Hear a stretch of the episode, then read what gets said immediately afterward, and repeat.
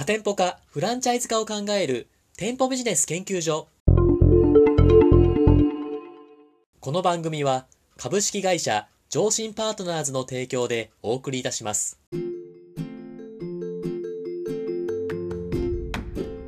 こんにちは。パーソナリティの田村陽太です。配信第149回目となりました。本番組のメインパーソナリティをご紹介します。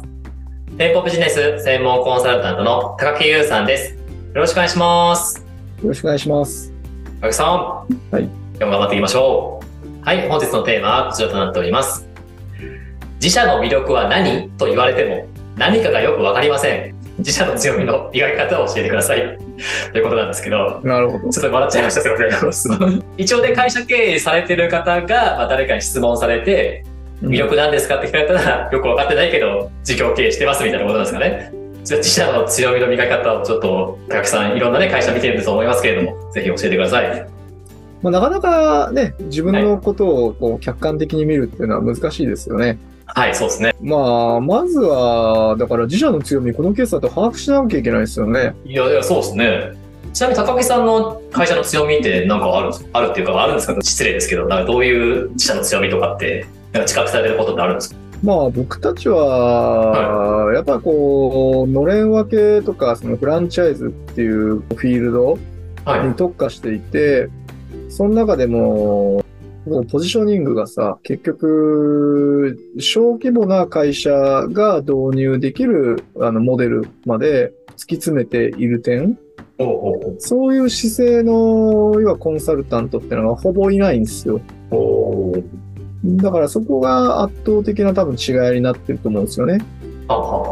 だからまあ魅力っていうと、うちに依頼をしてくる会社さんがよく言うのは、やっぱりその3店舗でもできるとかね、そういうこう考え方にこう共感をしてくださってますよね。あなんかね、あの、高木さんも結構再三おっしゃってますけど、フランチャイズっていうのは大規模にやっていくっていうところがメインですけど、そう小規模でっていうふうに、あ、うちの規模でもできるんだっていうふうに、結構その支援するパイっていうのは広がっていくようなお仕事されてるなとは思いますね。だから考え方なんですけど、はいはい。結局その、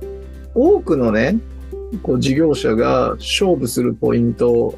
とか、こう、磨いているポイントで勝負しようとすると、はい、そこってもう、こう、競争がめちゃくちゃ厳しいじゃないですか。ああ、そうですね。だから基本的には、その競争がないところに入っていくっていうのが理想形なんですよね。おはいはい、はい、もしくはだからその競争がない状態っていうのを作り出す。おで、僕たちは、やっぱりそのフランチャイズの問題点とかを突き詰めて考えていった結果、その小規模フランチャイズとかね、のれん分けとかっていう考え方にたどり着いたんですよ。はいはい。で、結果的にそれがこう、独自のポジショニングを作り出してるんですよね。これをだから、これから作っていこうって思うんだったら、まあ、自社の魅力を多分競合他社との違いっていうふうに置き換えて、でそれは何なんですかっていうのを多分突き詰めて考えていくといいんじゃないですかね。めちゃくちゃ分かりやすいですね。やっぱこう自社の強みっていうとやっぱ自社が何なのかって自分たちにこうこもりがちですけど、ある程度こう周りの会社がどうなってるかっていうところもやっぱなんですかねマーケティングする必要もあるのかなっていうのを思いましたね。だから魅力って結局その差別化されてるポイントなわけじゃないですか。ああはいはい。だから他の会社と違うポイントって何ですかとかでもしその違いが今ないんだったらね、はい、何で違いを作っていきたいと思ってますみたいな話だと思うんですよ。おで、そこで、やっぱりね、特定はする必要がありますよね。何で、だから差別化をしていくのか、どういう違いを作っていくのか。だから私たちで言ったら、そのフランチャイズっていう領域で勝負をするんだけど、あの、第一歩は、そのほとんどの会社が、結局その第三者に対してフランチャイズ展開をしていくっていう、もうこれがほとんどの会社がそうなんですよ。ああ、そうですね。で、そこに対して、だから何で違いを作るのか。はあはあ、って言ったときに、まあ、僕たちはそのフランチャイズを探求した結果、それを社員に対してフランチャイズした方が、これは成功確率が高いし、社員も幸せになるっていう結論にたどり着いて、そこに違いが生まれるじゃないですか。おはいはいはい。で、だからそこを磨いていったんですよね。おはいはいはだからそんな感じで、やっぱりこう意図して作り出していかなきゃいけないと思うんですよね。ああ、なるほど。なんかうちの事務所で言ったら社会保険労務事業なんですけど、はい、その海外事業に対してやってる会社さんにこう支援するっていうのがまあ一番のメインターゲットなんですね。うんうん。だその、社労士業だったら国内の法律にしか適用されないけれども、海外で働いてる方にも適用させるように社労士業を生かしていくみたいな、うん、まあそこら辺ってまあ他の人がやってないのかなと思うので、その辺もちょっとやっていけたらいいなというのは、すごく強く思いましたね。差別化ポイントとして。だから海外領域に対応できるっていうところで、多分かなり競合がそぎ落とされていきますよね。はい、で、例えばその海外に対して海外に展開する会社をサポートする社労士事務所って他にあるんですか？東京とかで言うと、大体10社とか20社とか結構少ないですね。まあ、社労士の登録ってまあ全国で4万ぐらいあって、まあ、東京が大体まあ1万とか2万とか登録してるんですね。その中で10とか20なんで、まあまあまあ結構そぎ落とされるかなと思いますね。まあ、だからその中で、でもそれだけまだ競合がいるんであれば、さらに一歩、こう、突き詰めた違いがあると、よりお客さんは選びやすいですね。ああ、そうですね。そそういう海外展開を支援するスワローシ事務所が、まあ、10社ぐらいあって、中ででもうちはこう、こういうところがもう唯一なんだよみたいな状況が創出できると、で、そこにニーズがあれば多分もう選ばれまくりみたいな。いや、そうですね。その自社の強みをこう磨き続ける、だから職人的な感じじゃなくて、ある程度他社との違いは何なのかなっていうのも視野を広げていくっていうか、そこら辺は結構大事かなと思う。ちょっと自分の事業頑張っていこうと思いました。はい。うん、そうだよく陥る誤りは、やっぱこう品質を上げていくみたいな話。はい、だけど、僕のね、経験則だと、その品質を磨き込んでいった先に、当然お客さんの満足度は上がっていくと思うんですよ。だけど、それって今までもやり続けてきてるわけじゃないですか、皆さん。はい。それでなんか、良くなってますって話で。で、だから今ね、その品質を磨き続けてるのに良くなってないって思うんであれば、多分それだけじゃダメなんだよっていうことの結果だと思うんですよ。だからその自分たちがいいと思ってる商品が、実はもう他の競合他社もやってるし、お客さんにとってはもうそれ十分だよってことがあり得るってことですね。だから違いが分かんないんだと思うんですよね。ああ、はい。で、基本的に、その、やっぱり特に中小企業がこう生き延びていくためのこう考え方って、競合他社とポジショニングをずらすっていうことだと思うんですよ。おお、ちょっと深いですね。だから他社がこう勝負している領域で勝負すると、そこってもう競争がめちゃくちゃ難しい。そうですね。例えば、あの、まあ、社労士関係の話でいくと、人事評価制度作りとかってあるじゃないですか。はい、あります。はい。で、僕らもね、人事評価制度作りに参入しようか悩む時があったんですよ。あ、そうだったんですね。で、まあ僕らそういうサポートしてるんで、はい。で、ニーズもめちゃくちゃあるじゃないですか。あ、ありますね。どんな会社にも必要なこうものなんで、はい、これは結構メインの商品として押し出していったら結構取れんじゃないみたいな調査したことがあったんですけど、削りやめたんですよ。えー、それはなんででしょうか？っていうのは、もうネットで検索したら、競合がめちゃくちゃ多くて。あ、そうなんですね。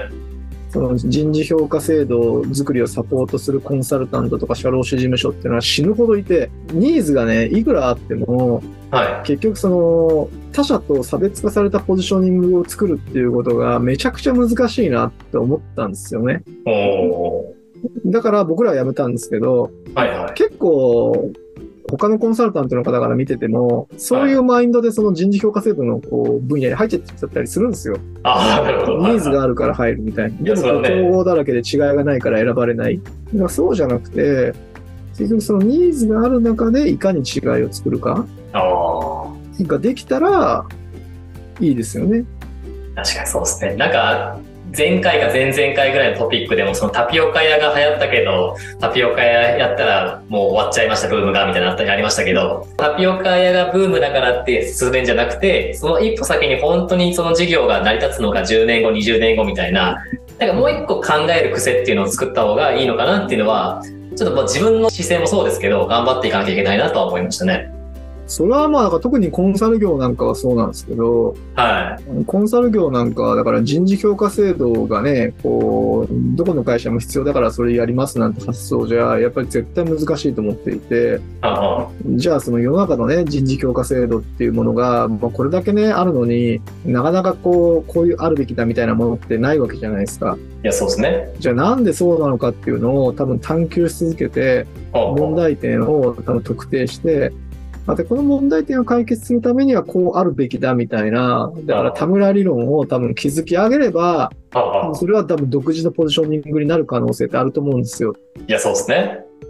やっぱそこまでね、やっていかなきゃいけないんですよね。いや、難しいなとは思いますね。ありがとうございます。さん、ちょっと一個質問していいですか？はい。高木さん、あの、経営者として、まあ、いろんな意思決定とか経営の意思決定もしながら、もうお仕事もいろいろしてるじゃないですか。はい。こういう自社の強みの、まあ、磨くっていうこともされてると思うんですけど、はい、めちゃくちゃ忙しいと思うんですね。もう時間が足りなくなっちゃうと思うんですけど、いつその自社の強みの磨き方っていう時間を取ってるんですか？まあでもこれはなんか特定のタイミングで時間をとって考えるみたいな類のもんじゃないと思うんですけどね。あ、そうなんですね。うん。やっぱり自分のこう事業のことなんで、はい。それってこう常に頭の中にあって、それが例えばなんかこう本読んでる時とか、テレビ見てる時とかに、はい。アイディアが生まれ、で、それをこう後で少しこう考えてみるみたいな、ほうほうそんな中で生まれていくような感じがしますけどね。ああ。それはあれですか？例えば、ふとアイデアが思いつくじゃないですか。それなんかメモかなんかにこう書き起こしたりするんですか？どんな感じでそれをインプットしていくんですか？ああ、だからスマホにメモとしてこう残しておいて、で、例えばこう事業計画を考える時間とかあるわけじゃないですか。でそういうのを作って、そういう時にこう見返してみる。へえ。で、可能性を感じたら、それは、やっぱりそれについて考える時間をちゃんと作って、プロジェクトとして立ち上げていったりする必要があるんだと思うんですけど、まあ、初めからそんなに何か、こうね、そのために時間を取るっていうよりは、やっぱりこう常に考え続けるような感じなんでしょうね。ああ。そのずっと考え続けてるからこそ、その新しい視点というか、アイディアをやっぱ常にこう取り入れたい、取り入れたいみたいな気持ちになってくるから、まあ、そういう、あ、これいいじゃんっていうセンサーが、まあ、敏感になってくるのかもしれないですね。まあ、考えるっていうやっぱり習慣は、あのー、作んないといけないと思うんですよね。はあはあ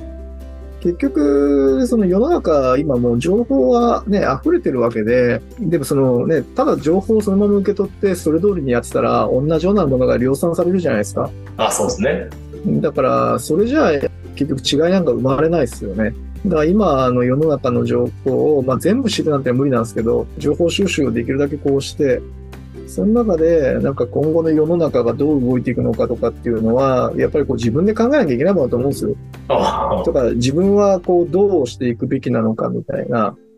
そうただ、だから一つ考え方があるとすれば、はい、あの世の中の動きっていうのはその効率に動いてるんで、その非効率でもう誰もみんなやらないんだけど、非効率であるからこそ価値が生まれること。こういうのにこう差別化のポイントが潜んでるっていうのは、これは経験則としてありますよね。いやそうですね。まあ、高木さんもね、いろいろポッドキャストも YouTube もブログもやってますし、うちもそうやってますけど、SNS 発信とかもまあ効率的かっていうと、まあなかなか非効率なものじゃないですか。はい。それをなんかこう、下向きにやっていくっていうところにこそ、なんかそういう事業の強みというか、まあ自分たちのカラーもこう伝わってくるし、その自分たちが何がしたい、していきたいかっていうのも明確にこう会社のビジョンとしてなっていくし、非効率だけど会社のためになってるみたいなところは、まあ、聞いてて思うなと思いますね。だから勝負するポイントをちゃんとこう決めたら、はい、あとは、だからその強みの磨き方の部分に入っていくわけじゃないですか。だからその参入障壁を作っていけばいいんだと思っていて、例えばだから僕たちのこうのれん分けの市場とかで言ったら、あのそもそもこうのれん分けっていう市場ってすっごいめんどくさいんですよ。あ、そうなんですね。やったらわかるんですけど、はい、あのめちゃくちゃ難しいフランチャイズに比べて、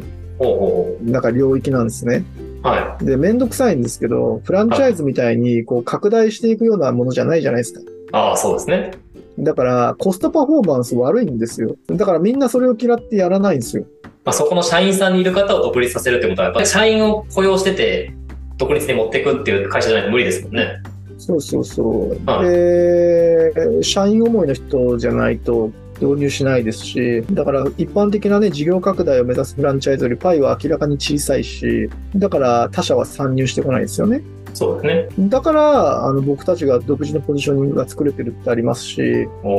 で、しかもそんなところで我々はこう、このポッドキャストもそうですけど、YouTube とか書籍出したり、様々な情報を発信してるんで、はいはい。これなんか意図的にもやってますよね。その自分たちの強みを磨いていくっていう感じで、これはだから参入障壁作ってるわけじゃないですか。いや、そうですね。まあ、当然、そのね、こういうのを聞いてくださってる方々が自分たちでこう勉強がね、できるように、勉強ができると。で、のれん分けっていうものを多く知ってもらうためっていう意図もあるんですけど、だから、そんな感じなんですよ。だから勝負するポイントをちゃんと決めたら、それに対して、こう、スポン磨き込んでいく。はい、まあ、コンサルティングの中内容も当然そうですよね。はい。でもそれはもう一つにしか過ぎないっていうことだから注意しなきゃいけないですね。その商品を磨いていくっていうのは。そう、だから、まあ、まずは、その他者とのね、違いはどこなのかっていうことを、ちゃんとこう、はい、まず自分でね、決める。どこで違いを作るのか。はい。で、そこからその違いをちゃんと磨き込んでいく。そういう順番で進めていったらいいんじゃないですかね。はいありがとうございます。ちょっと今日もね、高木さんとの収録終わった後に、自社の強みは何なのか、もうちょっと考え続けたいと思いました。田村さんが。はい、はい、はい。リスナーさんもね、一緒に考えていきましょう。はい、えー、本日は高木さんと自社の強みの磨き方についてお話ししました。ありがとうございました。ありがとうございました。